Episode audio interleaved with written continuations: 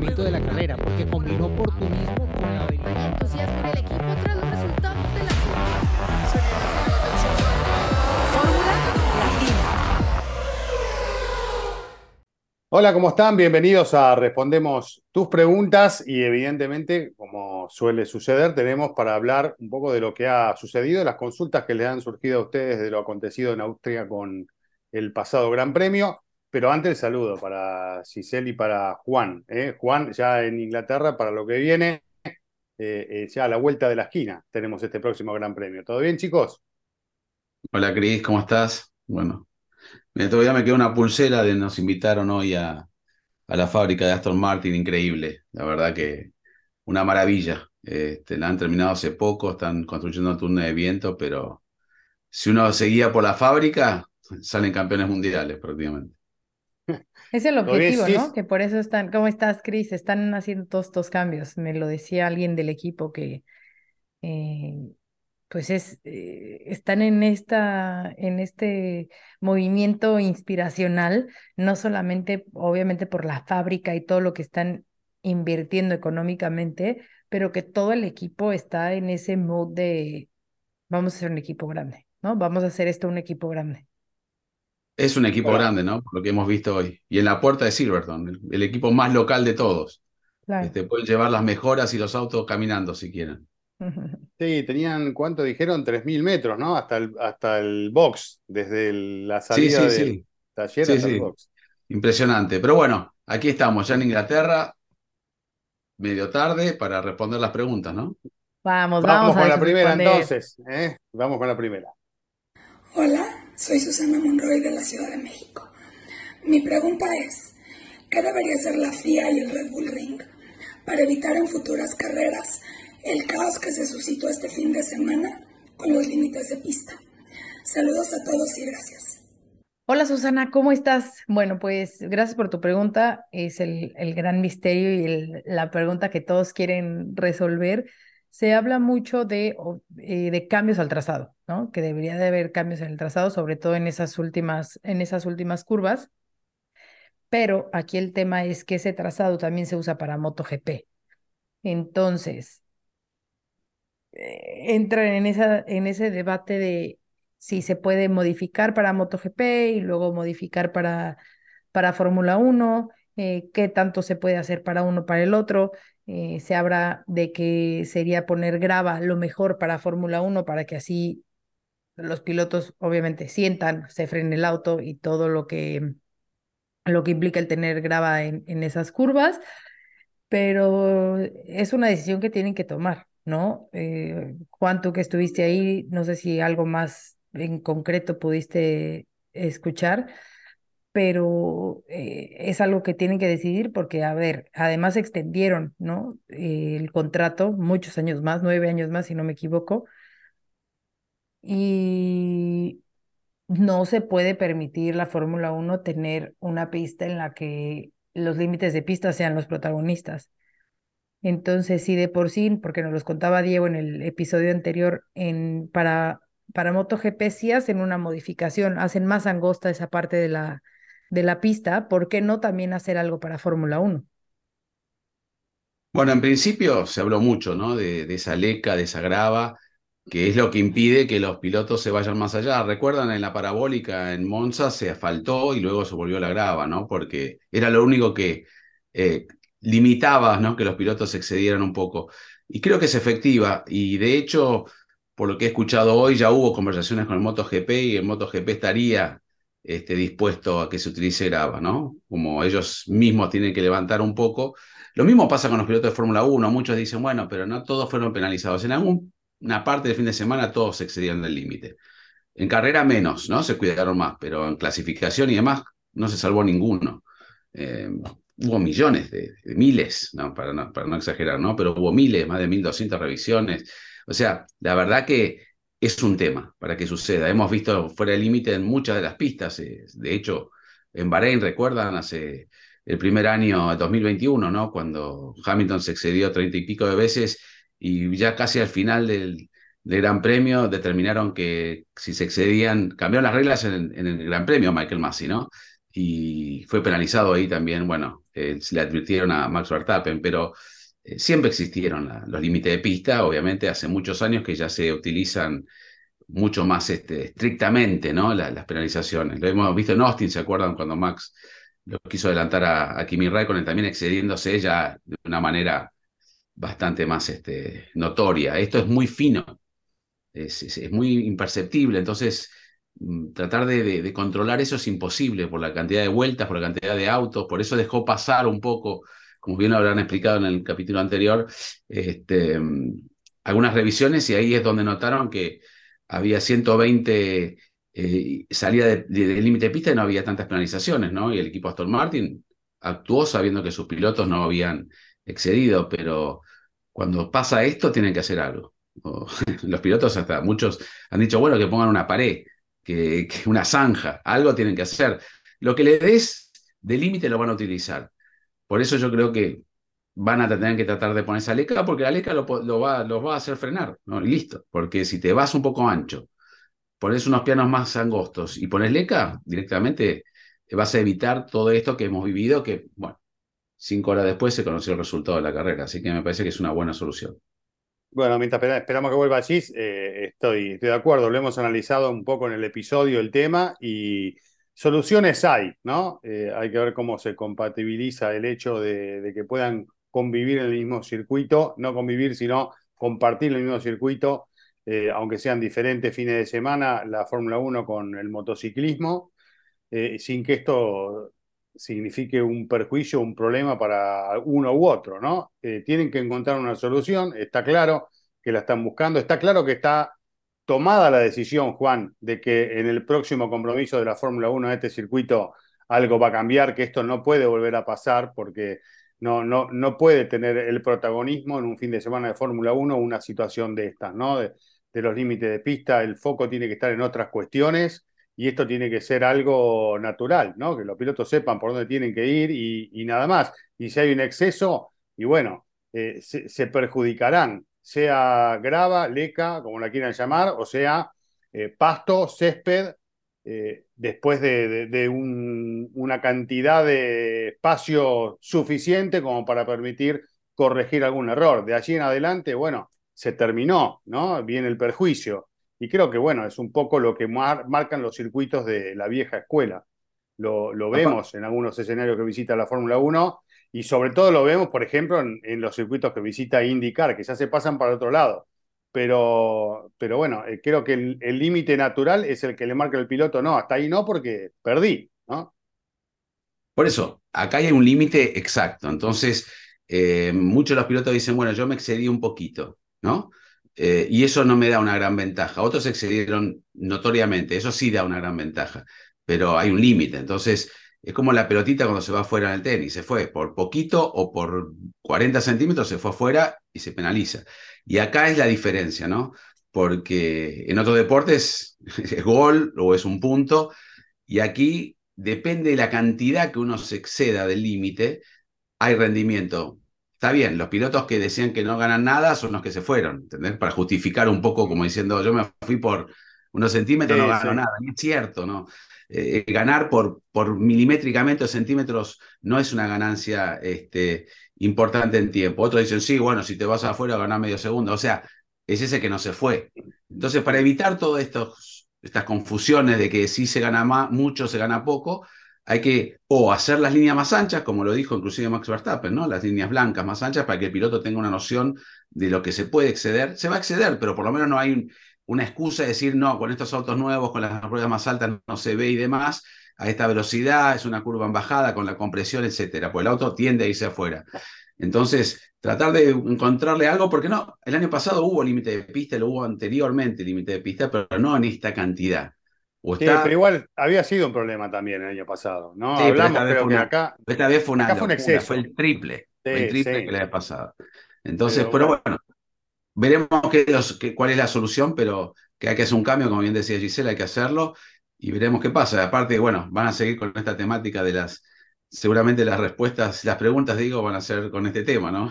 Hay muchas, hay, varias, sí. hay varias relacionadas con lo mismo, así que vamos con la siguiente. Mi nombre es Sergio Chavarri desde Santiago de Chile. Saludos a todo el equipo de Fórmula Latina. Mi pregunta va relacionada con los límites de pistas muy polémicos del Gran Premio de Austria. ¿A partir de cuándo comenzó a aplicarse esto en las reglas de la Fórmula 1? Hola Sergio. Bueno, una fecha exacta de cuándo comenzó a penalizarse los límites de pista no tengo el conocimiento. Lo que sí sé que desde que tengo uso de razón prácticamente se ha aplicado, ¿no? Eh, a veces en mayor medida o mayor precisión porque fue mejorando la tecnología también como para poder monitorear y no en todas las curvas, ¿no? Como pasó en Austria. Hay curvas que se iban afuera y no, y no implicaba una ganancia en tiempo o se permitía. Si no, hemos visto en todas las, casi, casi todas las curvas de Austria se han excedido un poco del límite. Y pasa lo mismo mucho en los circuitos, como le decíamos en Bahrein, en la curva 3. Después se pueden ir en otras curvas, pero hay curvas que te sacan el auto. Entonces, allí tratan de que el piloto evite tener esa pequeña ganancia y, y lo, y lo, y cómo llama, y lo, lo controlan. Si podemos decir, es un poco tarde, me, costé, me levanté muy temprano acá en Inglaterra, pero bueno, lo controlan. Pero si tengo que decir, de tal año comenzaron, no, no recuerdo exactamente, pero sí sé que ya desde hace muchísimos años los límites de pista existen. Y como todos sabemos, eh, muchas veces se le advierte una vez, si no es muy comprometida la curva, los pilotos por lo general se comportan bastante bien, no se exceden como ahora, ¿no? Luego de la, de la bandera blanca y negra, ahí sí cabe la penalización, pero ya tienen por lo menos tres oportunidades para poder corregir ello. Entonces existe desde hace muchísimos años, ¿no?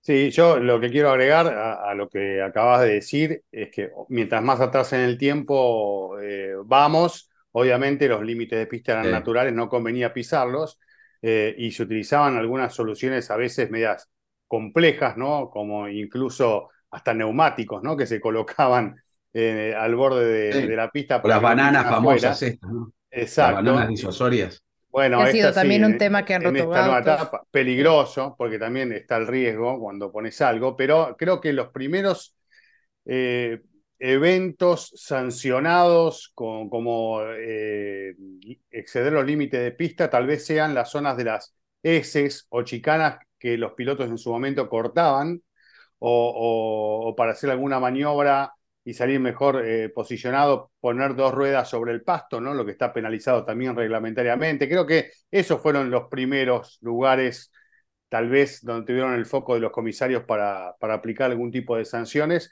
Ahora estamos, bueno, con otro tipo de circuito, con otra evolución en las pistas, eh, con estas sobrepistas y estos sectores asfaltados que favorecen a este tipo de cuestiones y es más común verlo, ¿no? Pero eh, bueno, en algunas carreras hay situaciones, ¿no?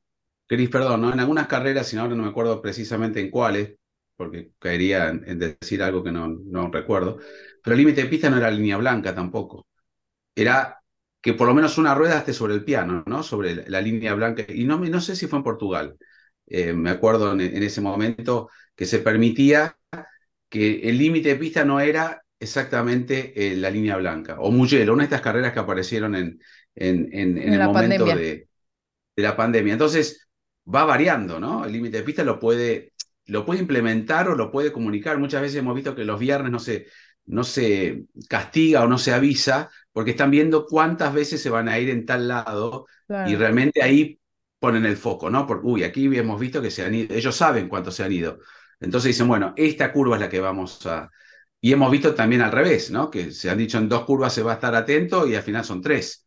Este, mm. Por eso lo van evaluando a medida que van viendo que ganan, no es que está establecido ya de entrada. Y se va modificando, como dije en Bahrein, se modificando, se permitía, después no se permitió en carrera, que no queda prolijo tampoco, ¿no? Hubiera sido injusto que en el Gran Premio de Austria digan, bueno, que se fueron 200 tipos, bueno, a partir de ahora no se va más nadie, porque eh, perjudica a uno u otro.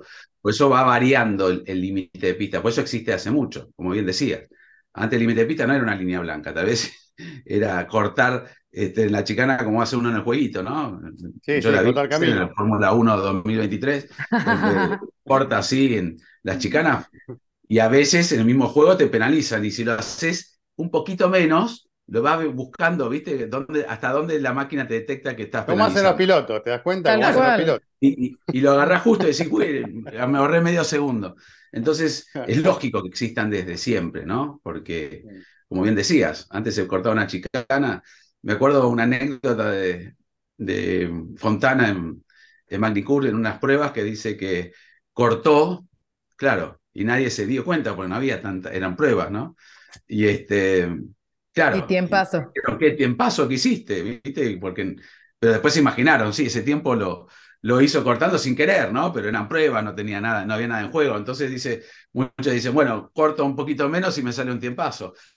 La ventaja cuando uno se los da a los pilotos o cualquiera, ¿no? Se, se aprovecha. Este, no es para mí, aunque se, la bandera blanca y, y, negra es aviso de conducta antideportiva, en este caso a veces es, es y, no es eh, a propósito, ¿no? Es intencional. Entonces, no sé, me Oye, parece pero, que... pero sí, además no es siempre que quieran ganar tiempo, ¿eh? O sea, hay muchas vueltas que, No, que no, no. simplemente Bueno, Hamilton pues, se decía que no podía poner el auto, Exacto, o sea, hay muchos que no pueden mantener el auto en pista o simplemente, o sea, es una cuestión de agarre, o sea, no es siempre eh, buscar salirse para, para ganar tiempo, ¿no? O sea, eso, Bueno, eso eh, está... se- hay que doblar más despacio cuando pasa eso. Y si Bueno, vos tenés lo que dijo Alonso. no creo que Fernando lo los dijo 20, también. no creo que los 20, si hubiese pasto en el límite, hubiesen hecho trompos y hubiesen ido afuera, ¿no? No creo. Bueno, a Alonso le dijeron, toman te precauciones. beneficiaste. Creo que fue Albert Fabria le preguntó y, y dijo, bueno, te has beneficiado, ¿no? Por, por, el, por, por el- la reclasificación y no subir puesto. Y dice, no, no me beneficié porque yo, yo no, no, no me fui fuera de pista, como diciendo, yo el- se perjudicó otro, yo no me beneficié porque yo hice las cosas bien, ¿no? Como diciendo, no es que lo gané porque, porque sí, ¿entendés? Lo gané porque Claro. me mantuve dentro de los límites de pista. El que no se mantuvo fue penalizado, entonces no es que es un beneficio mío. Yo hice las cosas bien, como Sí. dando por terminada la respuesta, y creo que es eso, ¿no? Y el Pero bueno, eh. La peleó a muerte. Bueno, vamos con una más, ¿les parece? A ver, Vamos. Hola formuleros, soy Maribel Reyes de Jalapa, Veracruz. Mi pregunta es la siguiente. ¿Por qué en el Gran Premio de Austria penalizaron a los pilotos por exceder el límite de pista y en otros grandes premios no lo hacen? Saludos a Juan, Diego, Cris y Gis y un beso a la preciosa Sofi. ¿Cómo estás, Maribel? Bueno, pues va un poco relacionado a todo lo que estamos hablando. Son, como dijimos del principio, eran muchas dudas al respecto, pero bueno, queríamos eh, que vieran las diferentes eh, dudas más clarificadas. Pero es una cuestión de la configuración del circuito, o sea, por cómo está hecho el circuito que, que se presta para que en esas curvas tengan esa, esas, esas salidas, ¿no? Eh, hay otras curvas de otros trazados en los que también, pero obviamente eh, se marca mucho más en, en, en este trazado y llama más la atención cuando tantas vueltas que hay que borrar y cuando se tarda en, en dar el resultado final y todo como se dio este, este fin de semana, ¿no? Pero no es una, no es que Austria sea una exención a la, eh, a la regla, ¿no? O sea, hay en muchos circuitos que, que pasa lo mismo, ¿no? Sí, además. Sí, sí, Juan. perdón, Chris. No, vos, Chris. No, no, no, eh, no, no hay mucho más para agregar, ¿no? Cada circuito tiene sus características y algunos se prestan más que otros para que sucedan estas cosas. Austria tiene esta particularidad. Ya lo sabíamos, lo habíamos dicho en Fórmula Latina antes del fin de semana, porque es algo que viene siendo recurrente en los últimos eventos, que iba a ser un tema a tener en cuenta y terminó siendo el gran tema del fin de semana. Eh, y, y bueno, eh, como comentábamos antes, esperemos que se busque una solución para que el foco esté puesto en otro lado y no justamente en los excesos. Pero eh, es un circuito que claramente se presta para estas cosas, ¿no? Eh, esperemos que en, en, el futuro esto no vuelva a suceder. Y, y tampoco en el resto de los escenarios, ¿no? Eh, Claro. que tienen este tipo de características. Nada más, justo fin de semana de carrera sprint, entonces dos clasificaciones, donde allí sí, a una vuelta, es más fácil, inclusive de, de controlar, y puede haber una ganancia, ¿no? Porque hemos visto que se han ido por bastante. Entonces, como decía, como decir, bueno, me robé un- una uva en vez de un cajón de uvas, robaste igual, entonces tenés que ir derecho a que te golpeen en la mano. Entonces, este, al haber dos clasificaciones, sí son mayor todavía, todavía las, las este, vueltas que se quitaban, y por eso yo creo que en carrera, como fueron tantos, decidieron no, no seguir penalizando, ¿no? Porque en carrera para mí hay menor ganancia, ¿no? En tantas vueltas, no es que toda la vuelta le va sacando medio segundo. Aparte, no fueron todas una tras de la otra, y son tres por piloto, entonces no fue tan... Pero claro, al equipo a ver que podía cambiar la, la posición y ganar puntos, obviamente. Muy inteligentes estuvieron en, en el equipo Aston Martin de tener esa reacción. en otros casos no lo vamos a ver. ¿Y cuántas veces habrán pasado límite de pista que nunca nos enteramos? Puede ser un montón de veces, ¿no? Que consideraron Seguro. que la ganancia no era tan. Por eso hay que confiar en los que están este, regulando y, y controlando con los comisarios y, y que el trabajo lo hacen bien. En esta ocasión quedaron un poco en evidencia que se sabía, pero no se penalizó. Y eso no es un buen precedente a futuro. Por eso hay que evitar que en los circuitos donde sí hay una posibilidad de que suceda muchas veces como en Austria, se corrija. Y calculo que la Fórmula 1 va a aprender porque no le gustó lo que sucedió, ¿no? Claro. Claramente. Los pilotos, ni a los equipos, ni a la propia Fórmula 1, eh, tardar cinco horas para tener un resultado de una carrera. Entonces, despreocúpense que esto no va a volver a suceder muy seguido. No, después hay otro tema, ¿no? Que tal vez no lo tratamos el otro día, que cuando vos pisás afuera, en tu vuelta rápida, ingresás a la recta más, más veloz, eh, esa vuelta, una vez que la cerraste, la sacan por el exceso, pero estás abriendo una vuelta más rápido, porque pisaste afuera en el ingreso. Deberían sacar las dos vueltas, ¿no? Bueno, en el jueguito lo la sacan. Pero imagínate nada más, o sea, No, pero en el juego lo sacan, pero lo que pasa es que otros claro, Juan, pero la vida levantan. real. No, pero o sea, lo que pasa es que como no es inmediata la penalización, Mm. levantan, porque recordemos que vienen con los neumáticos muy con Por lo temperatura. general al levantan, es verdad. Entonces tienen Sí. que levantar para enfriar el neumático y volver a intentar. Hamilton, él cuando le sacan la- el tiempo, se enteró mucho más tarde, entonces ya no tenía tiempo de abrir una vuelta. Si él sabía inmediatamente, tal vez hace lo que vos decís. Aprovecha, por más que tenga los neumáticos calientes, y trata de hacer otra vuelta porque tal vez podía meterse en, en la Q2. Tenía auto, pero al levantar, porque la- muchos se enteraron un tiempito después, no era inmediato. Eso Sí, también sí, pasa. sí, El sistema monitorea no es inmediato. No hay un aviso, ¡pum! te excediste y Sí, entonces sí. vos seguís Y acelerando. el piloto no está seguro. Y no Claro, es adrede. acelerando. porque- Digo, acelero hasta la Claro. curva 1, por lo menos hasta que me avisen que, que está bien la, vuelta. No, una vuelta y media después te avisan. te Pues pasó, se tardó un Sí. montón. Es como, eh, yo relaciono al tenis porque está el ojo del halcón y es muy, muy fácil, ¿no? Claro. Este, es inmediato, se revisa y a los dos segundos sabes si, si está fuera adentro. Acá tenés, un- hay gente en Ginebra, hay gente en el circuito, pero están monitoreándolo más o menos con cámaras, no es algo que tiene, hay un sensor, pero el sensor tampoco te, pone justo en la, no está el sensor en la punta de, la rueda. Entonces, yo creo que puede haber alguna tecnología a futuro, eh, pues estamos en la categoría número uno con tecnología del mundo, que pueda aplicarse para evitar estas confusiones, ¿no? No, así fue, y, y ven que re- después te hacen el replay, te muestran desde la cámara de arriba, y es- viste que seguís diciendo, "Pa, para mí tocó la de atrás. sí, es insoportable. sí.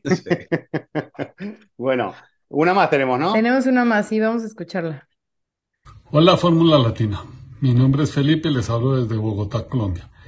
El fin de semana pasado, durante la carrera sprint, estando húmeda la pista, activaron el DRS cuando muchos autos tenían, muchas fórmulas tenían las llantas de intermedia. ¿Cómo es la norma o hubo un cambio específico? Gracias, un abrazo para todos.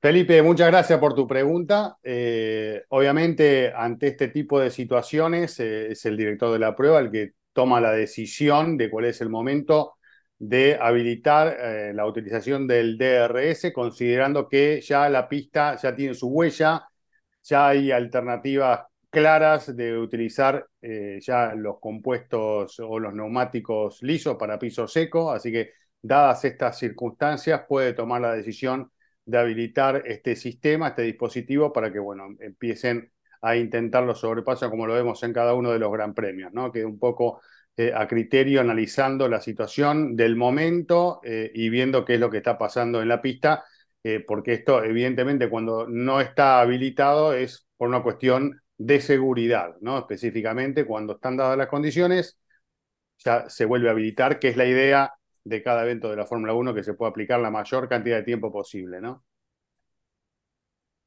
Sí, lo habíamos visto también Es en correcto. varios grandes premios. ¿O no? Claro. Eh, Sí, inclusive apenas en condiciones, hubo, hubo algo, en ¿no? condiciones que no estaban tan tan mojado, eh, tan seco, perdón, como en Austria, se habilitó el DRS y uno dice, wow, pero bueno, consideran que, que es como bien decía seguro y, y- y tiene toda la libertad el director de carrera, de dirección de carrera de, de habilitarlo. Bien, creo que hemos eh, contestado todas las consultas para el Respondemos No, Giselle día a de hoy. contestar. No sé me si Gis metí tiene algo más para agregar. ¿Algo No, más? Giselle, Giselle. ¿Qué, qué, qué quieres que pregunte, Juan? No, no, que pregunte, no, pero te, te fuiste a hablar y yo te, te, te- No, fui- no, no, no, eso de que hace, que hace poco, y, y recuerdo, porque lo hablamos en Fórmula Latina, que alguien mandó una, una pregunta muy parecida, ¿no? Igual fue un día de que en la lluvia, incluso estabas, estabas tú y Diego, que estábamos hasta checando en la Sí. aplicación de Fórmula 1 el vuelta a ¿Cuándo vuelta, se en qué había momento se había habilitado? y se había deshabilitado, ¿no? Y es una cuestión, Sí, como porque la dices, duda de, era de que había dirección de utilizado carrera. también, se había utilizado, creo que fue Piastri, había utilizado el DRS para adelantar y ya estaba habilitado, ver en qué, porque muchas veces también sale eso, ¿no? Abrió el DRS cuando no estaba habilitado. Y lo Eh, habían habilitado una vuelta antes y lo deshabilitan Sí, una después, según cómo estén las condiciones de pista. Exactamente, los equipos no van a caer en, y, y van a infringir en alguna norma. Además, se, se tiene que habilitar el DRS para que se pueda utilizar. Pero la verdad que en un circuito donde hay tres zonas de DRS y para adelantar se necesita y ni siquiera se puede adelantar prácticamente con tres zonas de DRS, si no lo habilitaban, era Claro. para dormirse una siesta. Bueno, Como chicos, la que te no- vas a echar ahorita ya. Claro, sí, pues ya no se durmió de casualidad mientras Ya. estábamos hablando. No, suerte que me comí una barra así de chocolate. Dije, voy a comer un pedacito y lo seguí comiendo y, el, y un poco el dulce lo, te mantiene despierto, si no estaría... Sí. Muy bien, Bueno, entre la eh, cafeína, el chocolate y el azúcar, buena combinación. Te dejamos descansar. con Sofía, no le des eh, azúcar. an- an- an- no te Antes de los dos años, ¿no? No hay Ojo, nada de ojo. azúcar antes de los dos años. No dormís toda la noche. Nos vemos la semana próxima, después de la experiencia. Perdón, ¿y Diego? Silverton. Y Diego no llegó, no llegó. Nos No sé, dijeron que, le bloqueaste la puerta del hotel para que no entrara. No, no, pero Diego seguro tenía la información que el 14 de junio del Probablemente. 1923, a las 12 horas 1849. 15 se habilitó, se empezó a regular la... Si lo quiere agregar, lo puede hacer en el episodio de la semana próxima. ¿eh? Exacto. Por favor. Así que, que nos dé datos precisos como siempre. Chicos, que la pasen muy bien, que la pasen bien en el Gran Premio y que gane el mejor. Este, vamos a ver si vuelve a ser Verstappen o, o en esta ocasión es otro. ¿eh? Bye, chicos, 33. gracias. Vamos, la 33. Chao. Resaltó la línea de adelantamiento de la carrera porque combinó oportunismo